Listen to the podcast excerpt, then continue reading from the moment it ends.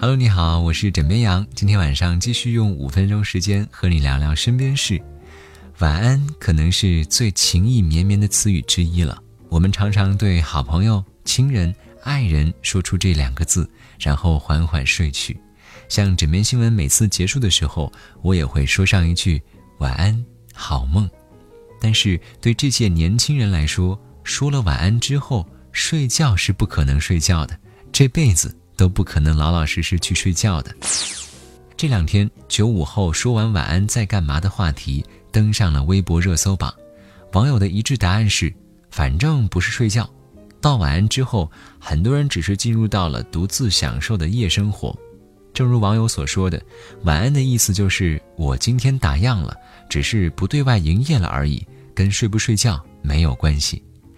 二零一九国民健康洞察报告指出，百分之七十五的九零后晚上十一点之后才入睡。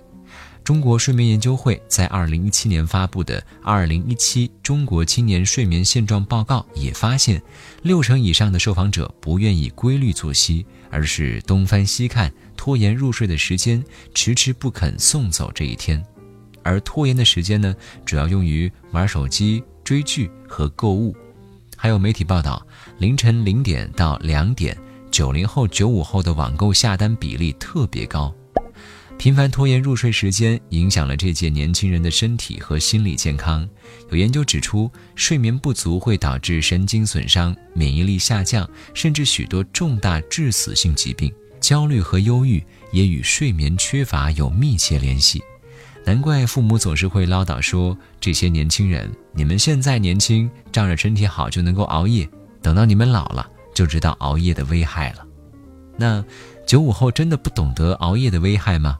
当然不是，不然就没有朋克养生的说法了。敷着面膜刷视频，泡着枸杞熬着夜，都是他们的常规操作。即使清醒的知道睡眠拖延的危害。年轻人宁愿用各种朋克的方式去缓和，也不愿意听从睡眠的呼唤，依然是义无反顾地黑着眼圈熬着夜。其实，年轻人熬夜不仅归于拖延症，还是为了在嘈杂烦扰的生活当中夺回一点点专属于自己的时间。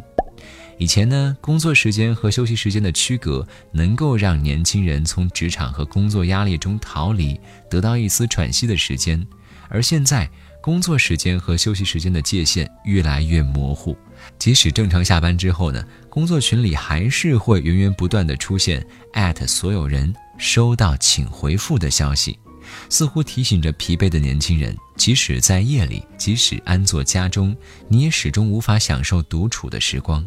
除了工作，还有人际关系。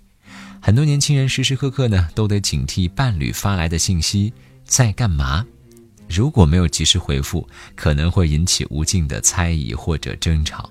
有网友感叹：“我跟女友说晚安之后呢，就会去打游戏，一直打到凌晨，因为女友一直不想我打游戏。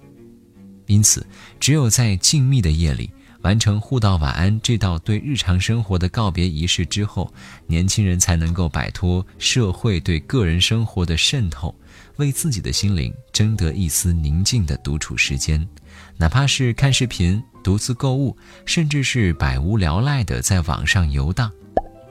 枕边羊想说，其实并不是所有的九五后都是这样了。比如说我，我一般说完晚安之后，或者说等不到说完晚安那句话，我就已经呼呼大睡了。当然，熬夜呢确实伤身，但是偶尔有那么一两次，我觉得也未尝不可。毕竟在忙碌的生活节奏中，我们也确实需要这样的独处来释放压力。今天是周五了，在周五的晚上来句鸡汤给你吧。人生还很长，没有身体，何来远方呢？我是枕边羊，跟你说晚安，好梦。